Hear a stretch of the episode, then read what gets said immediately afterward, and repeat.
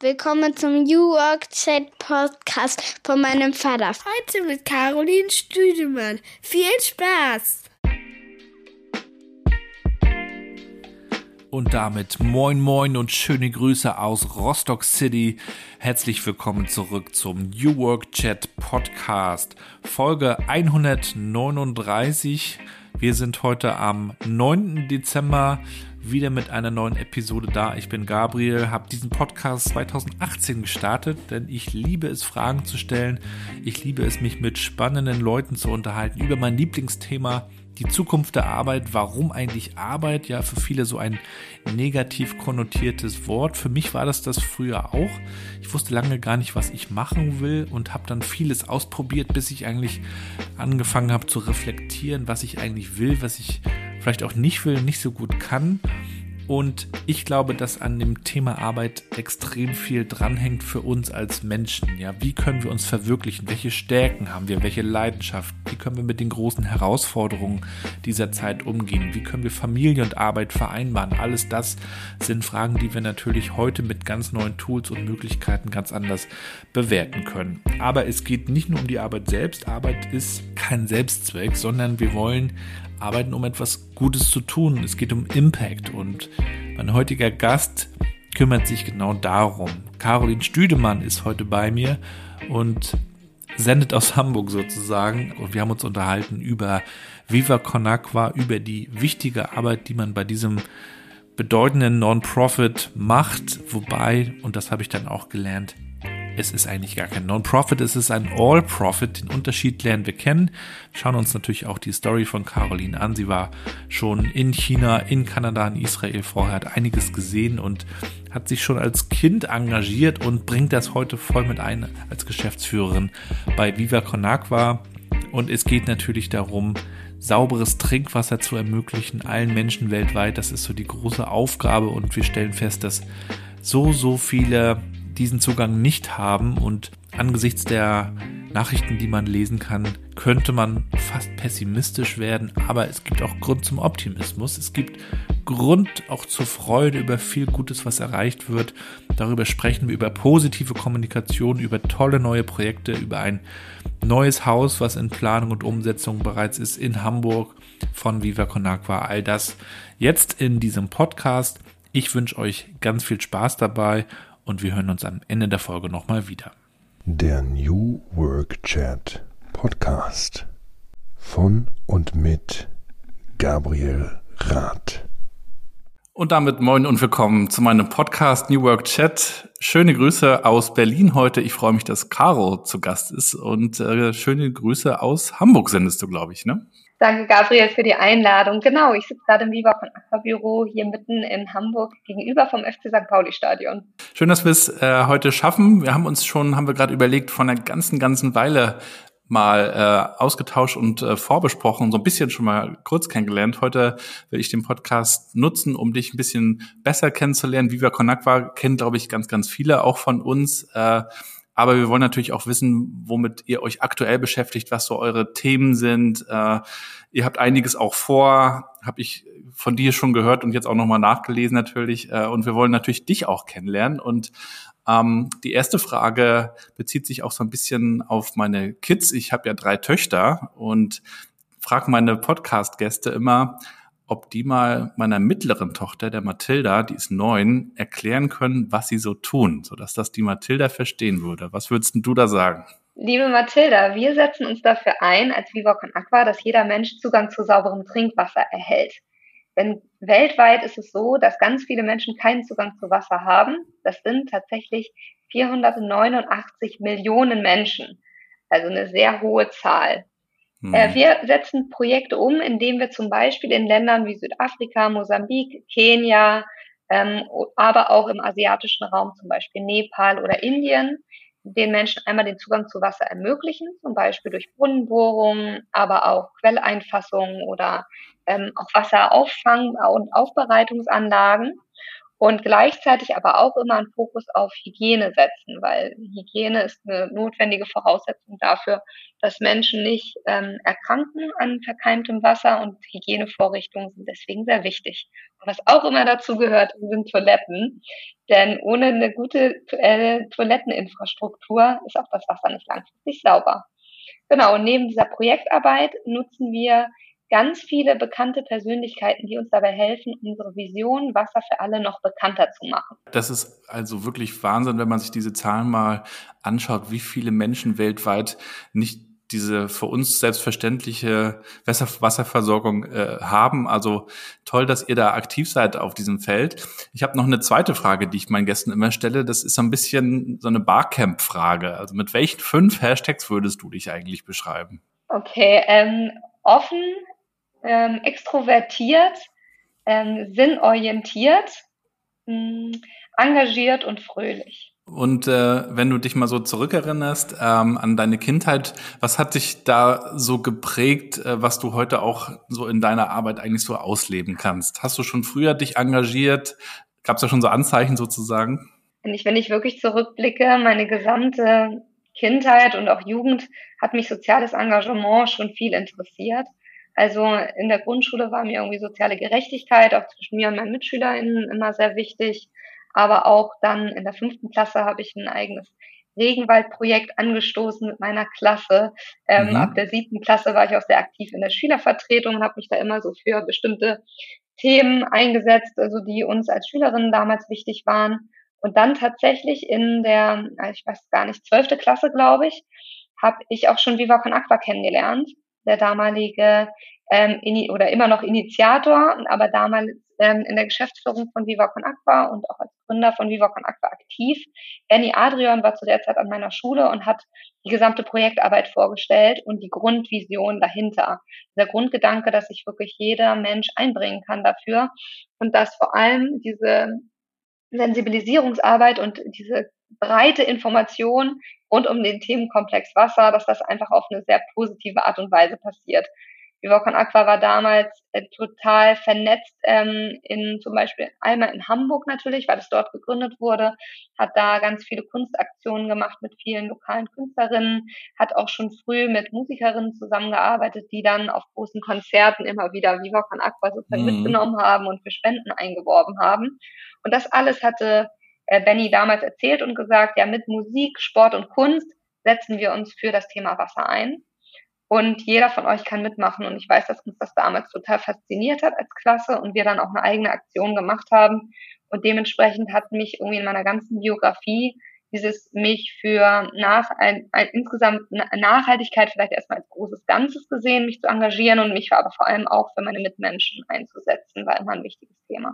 Und äh, vielleicht kannst du uns auch nochmal erzählen, wie Viva Con eigentlich entstanden ist. Also wie kam es eigentlich dazu? Ich hatte ja schon von der Gründungsperson gesprochen. Insgesamt waren in den Gründungsjahren eigentlich vier äh, Menschen besonders aktiv, aber es war auch von Anfang an so, dass Björn einfach von den Netzwerken gelebt hat ähm, und darüber auch sozusagen diese Reichweite und Bekanntheit bekommen hat. Der ursprüngliche Funke ist entstanden, als Benny war damals Fußballspieler, Profifußballspieler beim FC St. Pauli. Die waren gemeinsam auf einem Trainingslager in Kuba. Und dabei ist die Trinkwassersituation vor Ort so deutlich geworden. Ähm, und da insbesondere die Situation auch an Kindergärten, die alle allesamt eigentlich keine wirklich sichere Trinkwasserversorgung hatten. Ähm, und die Herausforderung ist dann oft, dass natürlich, wenn die Versorgung nicht da ist, dann dass Kinder einfach schon früh an verschiedenen Erkrankungen auch leiden, was dann auch sogar dazu führt, dass sie dann später entweder so wirklich nicht in den Kindergarten mehr kommen können für eine Zeit oder die Schule nicht mehr besuchen, weil sie einfach durch die Krankheit ausfallen oder aber auch zu späteren Zeiten, weil sie dann die Verantwortung dafür übernehmen müssen, das Wasser auch für die Familie zu holen. Das heißt, das ist sehr eng verbunden, das Wasserthema mit Gesundheit und auch mit Bildung. Und deswegen hat sich ähm, Benny damals so ähm, motiviert gefühlt zu sagen, daran möchte er eigentlich was verändern. Und er hat dann auch den Blick geöffnet, was gibt's denn eigentlich sozusagen für Organisationen, die in diesem Feld tätig sind und mhm. hat da auch festgestellt, dass diese klassische Charity-Arbeit immer häufig mit, also wenig auf Augenhöhe stattgefunden hat und auch immer mit einem Schuldgefühl irgendwie einherging und einem, ähm, eigentlich in so einem eher traurigen, beschämenden Ansatz und ihm war wichtig, das komplett mhm. neu zu denken. Und darüber ist sozusagen auch der Spirit in die Organisation gekommen, dass eben Unterstützung darüber funktioniert, dass es auf Augenhöhe stattfindet, dass man ko-kreativ gemeinsam ins Wirken kommt und dass die Menschen einmal lokal total eng einbezogen werden, aber dass auch die Menschen, die sich hier ähm, zum Beispiel engagieren, sagen wir mal beispielsweise in Deutschland, dass die auch selbst durch dieses Positive auch einen persönlichen Nutzen dafür haben, zum Beispiel sind wir auf vielen Festivals aktiv mit ähm, vielen jungen Menschen, machen da so Pfandbecher sammeln Aktionen, haben mhm. aber auch mhm. einige eigene Aktionen wie so ein Tischtennis-Rundlaufturnier, ein Flohmarkt, ähm, Floßrennen oder ähm, Fahrradtouren oder alle bunten Aktionen, die dann immer wieder für Wasser sensibilisieren, aber vor allem Spenden sammeln sollen. So hat dann ähm, Benny Viva con Aqua damals gegründet ähm, und hatte zum Glück dann eben immer ein größer wachsendes Netzwerk an Menschen, die das auch richtig mitgefördert haben und mit an diese Idee geglaubt haben. Und zwischenzeitlich gibt es Viva con Aqua seit über 16 Jahren und auch mhm. in verschiedenen Ländern. Also es sind auch Organisationen gegründet worden in Uganda, in Südafrika. Und da ist natürlich, ähm, da ist jetzt genau dieser internationale Gedanke wieder, dass es eigentlich ein dezentrales Netzwerk ist, wo sich Menschen freudvoll für das Thema Wasser engagieren und dass wir durch diesen internationalen Austausch auch sozusagen alle voneinander lernen und gemeinsam wachsen. Ja, mein alter Rostocker äh, Rap-Buddy Martin Materia war ja mal mit in Uganda. Die haben ja da mit Meckes auch damals diesen äh, Song gemacht. Da gibt's auch noch ein Video dazu, das können wir hier mal in die Shownotes tun.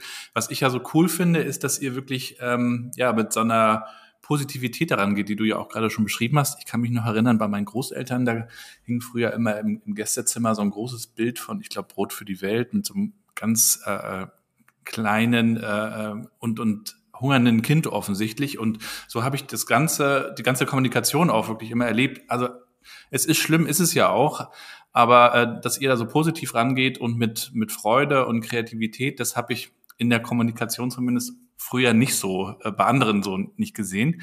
Ist das etwas, was du mittlerweile auch an anderen Stellen siehst, dass eher mit einer positiven Kommunikation auch versucht wird, äh, dafür zu begeistern? Also ich beobachte, dass das immer mehr wird und das finde ich auch richtig, dass einfach dieser ganzheitliche Blick viel mehr jetzt auf Chancen und Potenziale gelenkt wird. Das mhm. ist auch etwas, was bei uns in der Kern-DNA irgendwie verankert war, dass wir einfach immer geglaubt haben, dass sich Dinge verändern können, wenn wir selber aktiv sind. Und andersrum gesehen, wenn wir uns sozusagen immer die sehr erschreckenden, traurigen Bilder angucken, dann bewirkt mhm. das sozusagen jetzt nicht so sehr, dass wir daran glauben, selber etwas daran verändern zu können und auch in diese Aktivität zu kommen. Und es hat auch immer so ein, ähm, ja, bewirkt auch nochmal so ein stärkeres Machtverhältnis natürlich. Und mhm. ähm, genau das wollen wir eigentlich aufbrechen und auch in den Köpfen aufbrechen. Und wir wollen auch insgesamt ähm, die Projektländer, in denen wir aktiv sind, auch nochmal viel stärker in ihrem Potenzial ganzheitlich beschreiben, in dem, was die Menschen dort vor Ort schon alles umsetzen und auch wie sie mit diesen Herausforderungen umgehen und genau diese Narrative wollen wir bedienen und wir glauben, dass diese Narrative auch dazu beitragen, dass insgesamt Gesellschaft einfach mehr zusammenwächst und dass ähm, Polarisierungen auch abgeschwächt werden können, weil vor allem der Blick und die Aufmerksamkeit auf das Gemeinschaftliche und Sinnstiftende gelenkt wird und nicht so sehr auf diese Unterscheidung. Und das hat für mich ja auch ganz viel mit New Work zu tun. Also nicht nur das Thema Sinn, da müsst ihr ja gar nicht nach äh, suchen. Es gibt ja viele Unternehmen, die suchen den erstmal. Wo ist denn der Purpose eigentlich? Äh, müssen wir noch einen erfinden. Äh, nicht nur das, sondern eben auch diese Verantwortung äh, und, und überhaupt diesen ganzen Unternehmenszweck ja so zu sehen. Äh, ihr seid ja, habe ich gelernt, nicht nur eine Non-Profit, sondern eigentlich eine All-Profit-Organisation. Vielleicht kannst du auch uns mal erklären, was sich dahinter eigentlich verbirgt. Sehr gerne. Ja, also es war schon sehr früh für uns klar, dass wir eine All-Profit-Organisation sein wollen und sind, weil es schon darum geht, dass jeder Mensch, der sich für uns einbringt, auch persönlich davon ähm, profitieren kann und auch eine persönliche Erfüllung dabei empfindet. Und das ist natürlich so, dass jetzt immer mehr diese Purpose-Diskussion oder auch diese Suche nach dem Sinn immer mehr Bekanntheit erfährt und sich auch immer mehr Unternehmen und auch Individuen genau diese Frage stellen.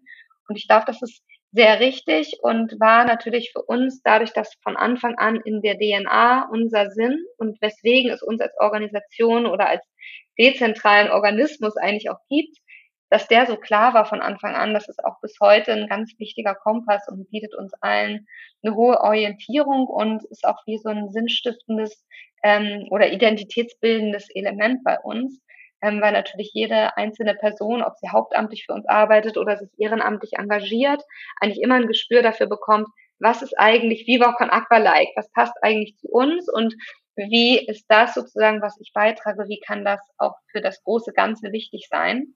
Mhm. Und ähm, in dieser Sinnfrage sozusagen sehe ich tatsächlich aber auch immer eigentlich mehrere Stufen. Also das eine ist wirklich der große, übergeordnete, ganzheitliche Sinn und der ist natürlich bei Viva Con Aqua das Kernthema Wasser für alle und aber auch gespiegelt mit der, du hast All Profit angesprochen und da ist die andere Seite, nämlich das Zwischenmenschliche. Ähm, und das, was für uns so wichtig ist, ist auch das Alle für Wasser. Das gehört für unsere Vision auch zentral mit dazu, dass wir fest davon überzeugt sind, dass wir diese Vision wirklich in einer Welt, in der jeder Mensch Zugang zu sauberem Trinkwasser hat, als absolute Lebensgrundlage, eine Welt sein wird, in der wir als Individuen Wasser unglaublich schätzen und eine hohe Wertschätzung dafür verspüren und deswegen auch sozusagen bereit sind, das zu schützen, uns dafür einzusetzen. Und deswegen ist dieser gemeinschaftliche Gedanke und ähm, diese Gemeinschaft, die auch eine ge gewisse Stabilität dadurch hat, dass sie diese Gemeinschaft ist, die dafür wirkt, dass das genauso wichtig ist sozusagen in unserer Arbeit und auch ein Kern kultureller Wert bei uns in der Zusammenarbeit. Und um sozusagen diese verschiedenen Sinnebenen da auch nochmal mit einzubetten, wenn wir sagen, der übergeordnete Sinn ist Wasser für alle und alle für Wasser, bedeutet mhm. es natürlich trotzdem, dass auch die einzelnen Individuen für sich auch ihren persönlichen Wertekompass haben müssen und sich fragen müssen, das in dieser großen ganzen Vision, das wie ich sozusagen als Individuum, was mir persönlich wichtig ist, wo meine Stärken sind, wo ich mich auch persönlich verorte, wie kann ich mich sozusagen auch dieser Vision da auch meinen Beitrag leisten, dass es sich für mich auch erfüllend und stimmig anfühlt. Es sind äh, 489 Millionen Menschen ohne Basisversorgung und sogar 771 Millionen Menschen, die keinen gesicherten Zugang zu sauberem Trinkwasser haben. Wenn man sich so die Nachrichten ansieht, dann könnte man ja fast pessimistisch werden. Also es sind dann auch noch viele Konzerne, die das Trinkwasser irgendwie abziehen und ich frage mich, äh, wo sind eigentlich die großen Hebel, damit wir diese Vision, die ihr auch habt, damit wir da hinkommen? Also was muss ich im Großen tun, ähm, auch wahrscheinlich auf politischer Ebene ja auch, ähm, damit, damit das besser wird, deutlich besser? Ich würde sagen, in dem Bereich gibt es eigentlich wirklich verschiedene Handlungsebenen, die einen hohen Einfluss haben. Und da würde ich sogar drei verschiedene Ebenen unterscheiden. Du hast gerade das Politische angesprochen. Das ist natürlich extrem relevant. Wir nennen das auch immer WASH Advocacy. Also WASH mhm. steht für Wasser, Sanitär und Hygiene. Und Advocacy meint auch wirklich konkret auch politische Arbeit zu machen und ähm, um auf der einen Seite natürlich ähm, dieses Menschenrecht auf Wasser, was auch ähm, von der UN verabschiedet wurde, wirklich auch in die Realität umsetzen zu können. Und dafür braucht es natürlich auch systemische starke Veränderungen und auch politische Hebel, die dazu beitragen, dass sozusagen dieses Menschenrecht, was per se besteht, auch wirklich in die Umsetzung kommt und die Regierungen da auch in die Verantwortung genommen werden, das umzusetzen. Sei es durch die finanziellen Mittel, sei es aber auch durch Infrastrukturmaßnahmen und sozusagen die konkrete Förderung. Und das ist natürlich immer dann eine Herausforderung, wenn sich jetzt so verschiedene Krisen auch mal überlagern, sagen wir so wirtschaftliche Herausforderungen, aber auch verschiedene andere, teilweise auch kriegerische Auseinandersetzungen, dann ist natürlich so etwas wie die Wassergrundversorgung der Gesamtbevölkerung, obwohl das eigentlich so essentiell und zentral ist, auch etwas, was immer mal wieder in den Hintergrund gerät. Da ist es natürlich wichtig, auf politischer Ebene darauf immer wieder hinzuwirken.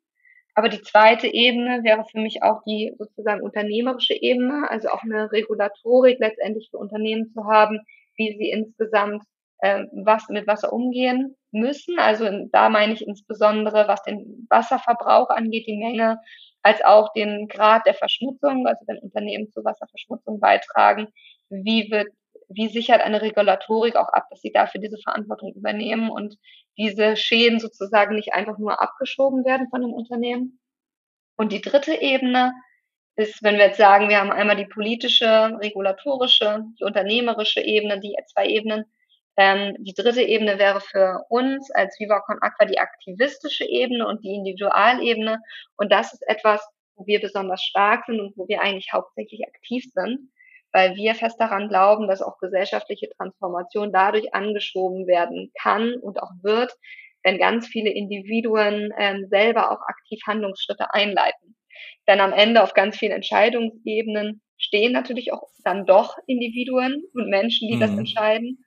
Ähm, und genauso ist natürlich diese, dieses große Verständnis von alles hängt eigentlich miteinander zusammen und Wasser ist die zentrale Lebensgrundlage von uns allen. Gerade wenn wir uns auch mit Klimafolge ähm, Schäden letztendlich beschäftigen, bedeutet das auch immer, dass ähm, der Grundwasserspiegel sinkt oder dass Menschen, die den Zugang zu Wasser eigentlich schon hatten, ihn gegebenenfalls, gegebenenfalls wieder verlieren. Das heißt, da ist für uns die individuelle Ebene insofern wichtig, dass wir einfach ähm, ganz viele Menschen dazu motivieren wollen, Wasser stark wertzuschätzen, zu schützen und einfach immer wieder im, in jeg jeglichem Handeln zu überprüfen, wie kann ich sozusagen auch Wasser mit schützen. Und da ist natürlich ein großes Handlungsfeld das Thema virtuelles Wasser, also wie viel Wasser verbraucht mein Konsum, zum Beispiel über die Nahrungsmittel oder die technischen Geräte, die ich konsumiere und kaufe. Mhm. Ähm, aber auch natürlich, wir wollen ja, dass Menschen den Zugang zu Wasser erhalten. Und da ist ein ganz großer Hebel, dass auch Individuen natürlich über Spenden dazu beitragen können, das eigene Privileg, was wir hier in Deutschland haben, so selbstverständlich den Wasserhahn öffnen zu können, dieses Privileg auch wirklich mit allen Menschen zu teilen. Denn ich sagte ja auch vorhin, dass es ganz viele Effekte hat, wenn der Zugang zu Wasser nicht gesichert ist. Ähm, und das sehen wir natürlich auch jetzt ganz akut ähm, in äh, Uganda ist der Fall, dass einfach da so verschiedene Krisen sich letztendlich überlagern. Auf der einen Seite Auswirkungen des Ukraine-Kriegs da noch spürbar werden durch zum Beispiel eine Lebensmittelknappheit, es mhm. steigende Infl äh, Inflation gibt und gleichzeitig jetzt auch wieder erneute Ebola-Ausbrüche. Das heißt so ganz viele Herausforderungen, mit denen die Menschen sozusagen wirklich jeden Tag zu tun haben und da dann eher über dieses aktivistische und konkrete Spenden auch die Menschen vor Ort damit zu unterstützen, damit wir sozusagen den Zugang zu Trinkwasser, aber auch Hygiene und Sanitär dort ermöglichen können. Ja, es gibt ja auch so Science-Fiction-Geschichten, ähm, die dann sich vorstellen oder in denen sich vorgestellt wird, dass das Wasser irgendwann sehr knapp wird oder dass sogar Kriege irgendwann in, in ferner Zukunft äh, über Wasser geführt werden. Oder es gab mal diesen Science-Fiction-Film Waterworld vor, vor Ewigkeiten. Also ist das äh, auch so denkbar, dass, dass es wirklich zu einer großen Wasserknappheit irgendwann kommt? Weil, oder, oder gibt es da eigentlich auch schon Innovationen, um, um irgendwie Wasser anders wiederherzustellen und trinkbar zu machen? Wo sind wir da so? Ja, Gabriel, eine sehr wichtige Frage und ich glaube, da würde ich ganz gerne auch so eine fiktive Frage einfach mal an die ganzen Zuhörerinnen rausgeben. Was schätzt ihr denn, wie viel Wasser ist überhaupt als Süßwasser verfügbar für den Menschen? Tja. Das löse ich natürlich auch gerne direkt auf. ähm, Danke. Ich, damit bringe ich dich auch nicht jetzt in die Bredouille, das beantworten zu müssen. Äh, ja, es ist tatsächlich so, dass ähm, nur ein ganz minimaler Teil überhaupt Süßwasser ist, nämlich nur insgesamt von den ganzen Wassermassen nur 2,5 Prozent. Mhm. Und davon ist aber der Großteil in Gletschern. Mhm. Das bedeutet, wirklich zugänglich sind eigentlich nur 0,01 Prozent. Und dieses, diese geringe, dieses geringe Volumen sozusagen, das ist natürlich dann auch wieder stark ähm, belastet durch zum Beispiel Mikroplastikverschmutzung, aber auch durch die klimatischen Erwärmungen, die dazu führen, dass natürlich mehr Wasser einmal verdunstet und es aber auch Starkwetterereignisse gibt, die dazu führen, dass Wasser zum Beispiel ähm, entweder verschmutzt wird, kontaminiert wird oder aber auch stärker versalzt, wenn jetzt zum Beispiel auch die Meeresspiegel steigen, mhm. dann hat das auch natürlich einen Effekt auf die Gesamt, auf die Gesamt, auf den gesamten Wasserkreislauf. Und das heißt, ähm, ich möchte da gar nicht in Schreckensszenarien irgendwie denken, aber das heißt nur, dass sozusagen die Herausforderungen größer werden, was auch bedeutet, dass die Verantwortung da bei uns umso größer ist. Und das erklärt auch, warum wir so stark auch aktivistisch Stimmung für das Thema Wasser machen, weil wir sagen, es ist einfach die essentielle Lebensgrundlage und wir alle sollten uns dafür mitverantwortlich fühlen, Wasser zugänglich zu machen und auch zu schützen. Ich weiß nicht, ob du von dieser großen Kampagne, die wir schon häufiger mit verschiedenen prominenten Unterstützerinnen gemacht haben, Water is a Human Right, ja. ob du die mal gesehen hast. Ja. Genau, das sind so Wege für uns, um nochmal eine breitere Öffentlichkeit dafür zu gewinnen und auch ich glaube, das ist auch so unsere Vision davon, Wasser wirklich zum Trendthema zu machen, dass hm. ähm, eigentlich sich jeder damit beschäftigen sollte. Was ich natürlich auch nochmal interessant finde, ist, wie ihr euch eigentlich organisiert. Du bist jetzt in der Geschäftsführung. Vielleicht kannst du uns mal so einen Einblick geben, wie ihr zusammenarbeitet. Ihr habt ja sicher Leute, die das Fulltime machen, Leute, die in irgendeiner Form ehrenamtlich dabei sind, unterstützen. Also ein Netzwerk habt ihr euch in irgendeiner Form aufgebaut. Wie seid ihr da so organisiert? Wir sind organisiert in verschiedenen ähm, Organisationsformen. Ich sagte ja, dass wir insgesamt auch international zwischenzeitlich aufgestellt sind. Das heißt, es gibt den gemeinnützigen Verein, von dem ich die Geschäftsführung bin, jetzt hier in Deutschland, aber auch weitere Vereine, zum Beispiel in der Schweiz, in Österreich, in Uganda und in Südafrika. Das sind wirklich gemeinnützige Vereine, die hauptsächlich spendenfinanziert sind mhm. und die sich ähm, letztendlich so organisieren, dass sie auf der einen Seite immer ein kleines hauptamtliches Team haben, das die gesamten Kernstrukturen umsetzt, was das Fundraising macht, was aber auch im Inland sehr stark verantwortlich ist für Sensibilisierungsaufgaben. Und jeder gemeinnützige Verein hat aber darüber hinaus auch noch ein großes ehrenamtliches Netzwerk. Deutschlandweit ist es bei uns manchmal schwer zu sagen, wie viele sind es denn jetzt wirklich? Wir haben so eine Plattform, wo sich Ehrenamtliche anmelden können. Mhm. Und da gibt, haben wir jetzt insgesamt schon über 10.000 Anmeldungen, aber auch natürlich dort auch immer wieder Fluktuation und äh, verschiedene Lebenssituationen lassen unterschiedlich starkes Engagement ja auch zu. Aber da sehen wir schon, dass wir einfach deutschlandweit ganz viele Ortsgruppen haben, die sich dezentral in ihren Städten auch eigenständig organisieren. Das nennt sich dann Crew, ehrenamtliche mhm. Crew. Und die ähm, organisieren dann so eigene Aktionen für das Thema Wasser und um Spenden zu generieren, aber auch um zu sensibilisieren. Und neben diesen Ehrenamtsgruppen gibt es darüber hinaus aber auch ganz viele, zum Beispiel teilweise entweder Agenturen oder Unternehmen, die auch sagen, wir wollen auch mit unterstützen. Ähm, zum Beispiel Agenturen machen das dann, indem sie für uns bestimmte Pro Bono-Leistungen anbieten. Und was Unternehmen ganz stark machen, ist, dass sie zum Beispiel jetzt vielleicht auch ein kleines Beispiel, wenn andere Unternehmen sich auch fragen, was könnten wir tun, wenn wir was tun wollen. Ähm, die haben zum Beispiel jetzt zu Weihnachten für alle ihre Mitarbeitenden so Spendenurkunden über mhm. Vivocon Aqua bezogen und dann bekommt jeder Mitarbeitende statt irgendwie einem unnötigen Geschenk vielleicht eine Spendenurkunde und dafür wird pro Person zum Beispiel 20 Euro an Vivacon Aqua gespendet. Und die einzelnen Mitarbeitenden sehen aber dann direkt das ähm, Engagement des Unternehmens und lernen auch mehr über die Vision von Vivacon Aqua.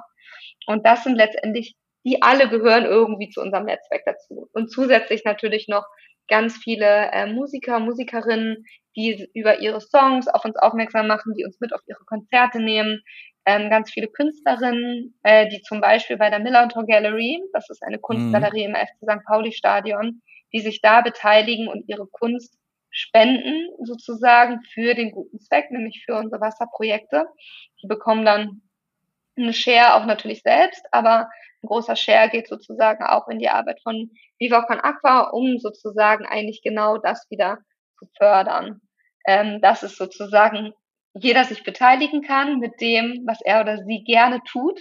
Da haben wir wieder den All-Profit-Gedanken, dass sich da jeder so einbringen kann, wie es sozusagen zu den eigenen Talenten und Interessen passt. Wenn man etwas tut, wofür man brennt, woran man glaubt, was auch dem eigenen Wesen entspricht, du hast ja auch berichtet, dass du schon früh dich engagiert hast, dann macht man auch schnell sehr viel. Wie schaffst du das eigentlich, das auch mit einer gewissen Erholung zu verbinden ähm, und auch mal abzuschalten. Das stelle ich mir schwer vor bei all dem, was du tust und ja auch gerne tust. Ja, da sprichst du einen wichtigen Punkt an. Das geht uns, glaube ich, als gesamtes Team im Hauptamt genauso wie im Ehrenamt allen so, dass wir uns stark mit unserer Vision identifizieren und uns einfach auch gerne einbringen. Und die verschiedenen Dinge, die wir machen, sei es so Events wie so eine Millantor Gallery oder auch jetzt zu Weihnachten planen wir natürlich auch wieder bunte, äh, reichweitenstarke Aktionen, die machen natürlich auch total viel Spaß, wenn wir dann auf einmal feststellen, wie viele weitere prominente Menschen dann noch mitziehen und mhm. wie positiv das Feedback dann darauf ist. Und wenn mhm. wir dann natürlich auch sehen, was wir konkret bewirken. Wir sind ja auch immer im engen Austausch dann zum Beispiel mit Vivoc und Aqua Südafrika, die auch zeigen, was das für einen Mehrwert dann hat.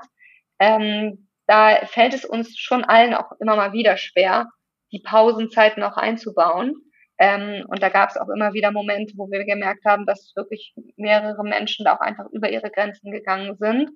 Und ja. das sehe ich schon für mich auch einfach in meiner Rolle als Geschäftsführung, als zentral immer wieder sicherzustellen, dass wir Ruhepausen haben und Ruhephasen haben und dass wir nicht über unsere persönlichen Grenzen so stark hinweggehen. Und natürlich habe ich da auch eine Vorbildfunktion.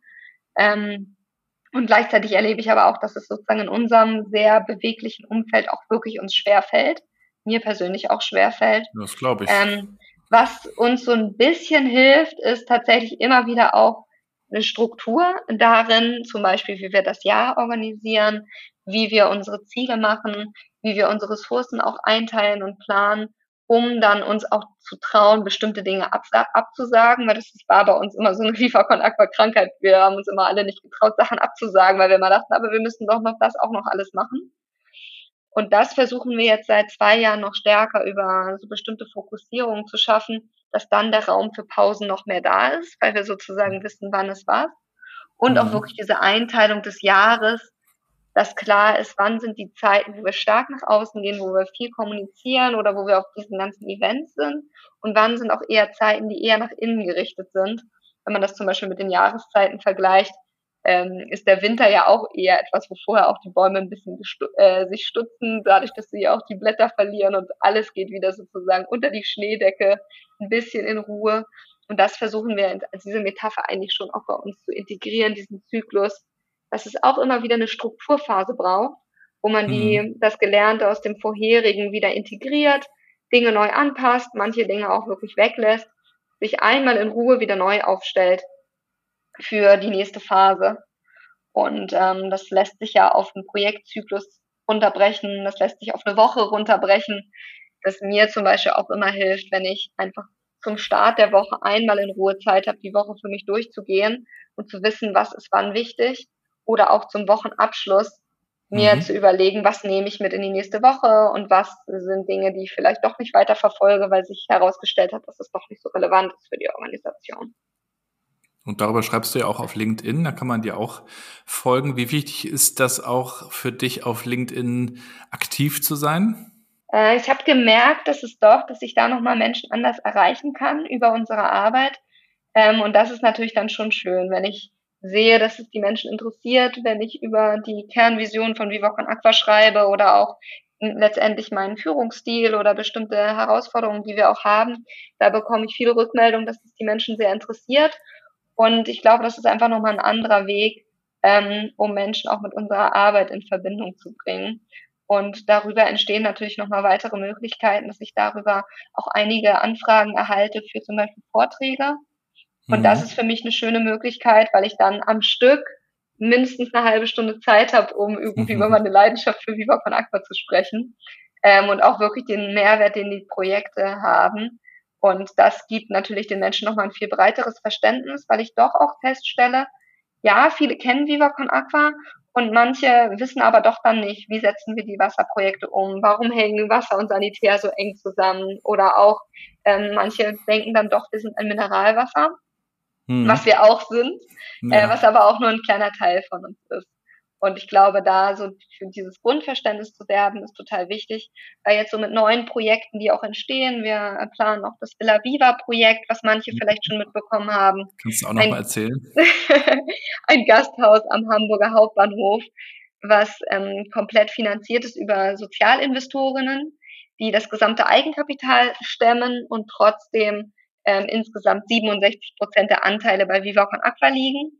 Also 0% äh, der, der Ausgaben werden natürlich aus äh, Spendengeldern genommen, also da stecken 0 Euro Spenden drin. Aber mit dieser Anteilsverteilung sorgt es dafür, dass die Gewinne in der Gewinnausschüttung zu großen Teilen Viva Con Aqua und unserer Projektarbeit zugutekommen. Das heißt, ein spannendes Geschäftsmodell, aber natürlich nochmal was ganz anderes. Auf einmal steht da in, am Hamburger Hauptbahnhof ein großes Gasthaus mit zwölf Stockwerken, wo viele Menschen übernachten werden. Und äh, dieses Haus baut Brunnen, aber das ist vielleicht den Menschen dann auf den ersten Blick nicht sofort klar oder vielleicht auch schwerer verständlich. Und umso wichtiger ist es für, für mich auch, so ein bisschen Vertrauen aufzubauen bei zum Beispiel Menschen, die mir entweder bei LinkedIn folgen oder die unsere Homepage besuchen, dass die mhm. einfach wissen, ähm, alles, was Viva Con Aqua tut, soll den, soll wirklich im Kern Wasserprojekten dienen und die Gemeinnützigkeit ist immer das Wichtigste und steht immer im Zentrum. Und ich glaube, wenn Menschen dieses Vertrauen haben, dann ähm, freuen sie sich auch, wenn sozusagen auch mal neue Dinge da draußen entstehen, äh, weil sie wissen, äh, Viva Con Aqua meint es wirklich ernst mit ihrer Vision. Die setzen alle Hebel in Bewegung, um jedem Menschen Zugang zu Wasser zu ermöglichen. Was sagst du eigentlich zu Leuten, die so einen 9-to-5-Job haben und äh, sich aufs Wochenende freuen und äh, auf die Rente freuen und äh, das überhaupt noch nie kennengelernt haben, äh, mit Leidenschaft und einer Vision ähm, die Arbeit zu machen? Genau, und ich glaube, da muss auch jede Person für sich auch finden, wie möchte ich so meinen Alltag gestalten, wie möchte ich auch meine Zeit nutzen. Ich glaube, da gibt es ganz unterschiedliche Modelle. Ähm, 9 to 5 ist eins von vielen, vielen weiteren wahrscheinlich. Ähm, ich glaube, das Wichtigste ist, dass eigentlich das, dass wir den jetzigen Moment leben und dass das, was wir jetzt tun, uns auch in dem sozusagen eigentlich eine Erfüllung gibt, in dem, was wir tun. Und das bedeutet, glaube ich, gar nicht immer unbedingt, dass wir nur für eine Organisation arbeiten müssen, die jetzt letztendlich komplett gemeinnützig ist. Aber ich glaube, das bedeutet, dass wir ähm, die Tätigkeiten finden, die stark unserer Persönlichkeit, unseren Stärken und unseren Werten entsprechen. Und da kann ich eigentlich auch immer nur ermutigen, dass sich jede Person auch diese Frage einfach immer wieder stellt. Und das ändert sich ja auch über die Zeit. Mhm. Ich glaube, vor mhm. drei Jahren hätte ich solche Fragen vielleicht auch nochmal anders beantwortet als jetzt. Ich glaube, so mit offenen Augen durchs Leben zu gehen und sich immer wieder zu fragen, das, was ich, wo ich mich hier und jetzt einbringe, ähm, ist es das, was mich wirklich erfüllt und ist es das, wo ich wirklich auch selber ins Wirken komme. Man spricht da ja auch immer so von dem persönlichen Flow. Ähm, mhm. Ähm, und ich finde tatsächlich ein Zitat, was mich immer inspiriert, ist von äh, Viktor Frankl, der in einem seiner Bücher die Frage gestellt hat, auch ähm, frag dich nicht sozusagen, was du von der Welt erwarten kannst, sondern auch, was die Welt von dir erwartet. Und das finde ich eigentlich eine ganz schöne Wende, so in der Perspektive, auch immer wieder zu fragen, was erwartet eigentlich die Welt jetzt gerade mit den ganzen äh, Themen, die da draußen ja auch sind ähm, und auch den vielschichtigen Herausforderungen. Was erwartet die Welt da vielleicht auch von mir als Individuum? Und ich glaube, die Antwort darauf ist so unterschiedlich, wie wir äh, Menschen auf der Welt sind. Ja, das ist ja schon fast ein schönes Schlusswort. Ich würde dir aber trotzdem gerne noch eine letzte Frage vorab stellen, bevor wir zum Schluss kommen. Hast du ein Buch, das du unseren HörerInnen noch empfehlen kannst, das bei dir vielleicht aktuell auf dem Nachttisch liegt oder das du schon vor einer Weile gelesen hast, wo du sagst, also das sollte man mal gelesen haben? Oh, ganz viele. Ähm, ich habe jetzt gerade aktuell das ähm, neueste Buch von Maya Göpel bei mir auf dem Nachttisch liegen und das finde ich schon sehr faszinierend, wie sich, sie sich insgesamt auch mit dem Thema ähm, Transformation auch auseinandersetzt. Wie können auch gesellschaftliche Veränderungen angestoßen werden? Was braucht es auch so für Veränderungen? Ähm, und wie können, werden die gefördert? Das finde ich sehr interessant in der Grundfragestellung. Und ansonsten habe ich auch einige Werke von Gerald Hüther gelesen oder beschäftige mich auch sehr intensiv mit der Transaktionsanalyse. Und ähm, da habe ich jetzt gar nicht ein Standardwerk, was ich empfehlen würde, sondern einfach insgesamt die äh, Grundausrichtung, glaube ich, bringt nochmal eine ganz neue Reflexionsdimension hinein, auch gerade wenn sich auch Menschen persönlich hinterfragen, ähm, wofür sie äh, sozusagen, wofür sie brennen, wofür sie einstehen und was das Ganze auch mit der eigenen biografischen Prägung natürlich zu tun hat. Allerletzte Frage, wenn man euch jetzt unterstützen will, also vielleicht hat man jetzt auch den Podcast gehört und sagt, Mensch, das muss ich mir jetzt nochmal näher anschauen. Wie kommt man da am besten auf euch zu? Es gibt ja verschiedene äh, Möglichkeiten, euch zu supporten. Also wie fängt man da an? Das Wichtigste in der jetzigen Zeit wäre wirklich die Spende unter www.vivaconaqua.org slash Spende, weil natürlich die Wasserprojekte, insbesondere jetzt, wo die Aufmerksamkeit auf ganz viele Herausforderungen überall abdriftet, eigentlich mhm. nochmal besonders Unterstützung benötigen. Deswegen würde ich mich sehr freuen, wenn ihr mit Viva Con Aqua gemeinsam insbesondere Uganda unterstützt, weil dort durch die verschiedenen Herausforderungen jetzt sich immer mehr Hilfsorganisationen auch gerade zurückziehen und deswegen unser Einsatz umso mehr gefragt ist. Also Leute, geht mal auf die Seite, lasst was da. Wir tun es natürlich in die Shownotes und werden es natürlich auch promoten. Vielen lieben Dank, dass du zu Gast warst, dass du uns einen Einblick gegeben hast in deine Motivation, euer Wirken, eure Vorhaben. Ich bin sicher, da kann man noch in Zukunft ganz, ganz viel lesen. Ich bin natürlich auch gespannt, wie das dann, wie das Haus dann aussehen wird, wenn es dann im nächsten Jahr eröffnet wird. Ich glaube, im nächsten Jahr ist es dann irgendwann ja soweit, ne? Genau, Ende 2023. Aber wer jetzt schon einen äh, Eindruck bekommen möchte, es gibt schon die Villa Viva Cape Town äh, in Kapstadt. und ah, ja. freut sich auch über Besucherinnen und hat verfolgt natürlich das gleiche Konzept. Keine Spenden mhm. enthalten, aber dafür 60 Prozent in der Gemeinnützigkeit. Sehr schön. Also viel Erfolg euch weiterhin und dir natürlich auch viel Gesundheit. Danke. Bis bald. Tschüss. Bis bald. Danke. Ciao.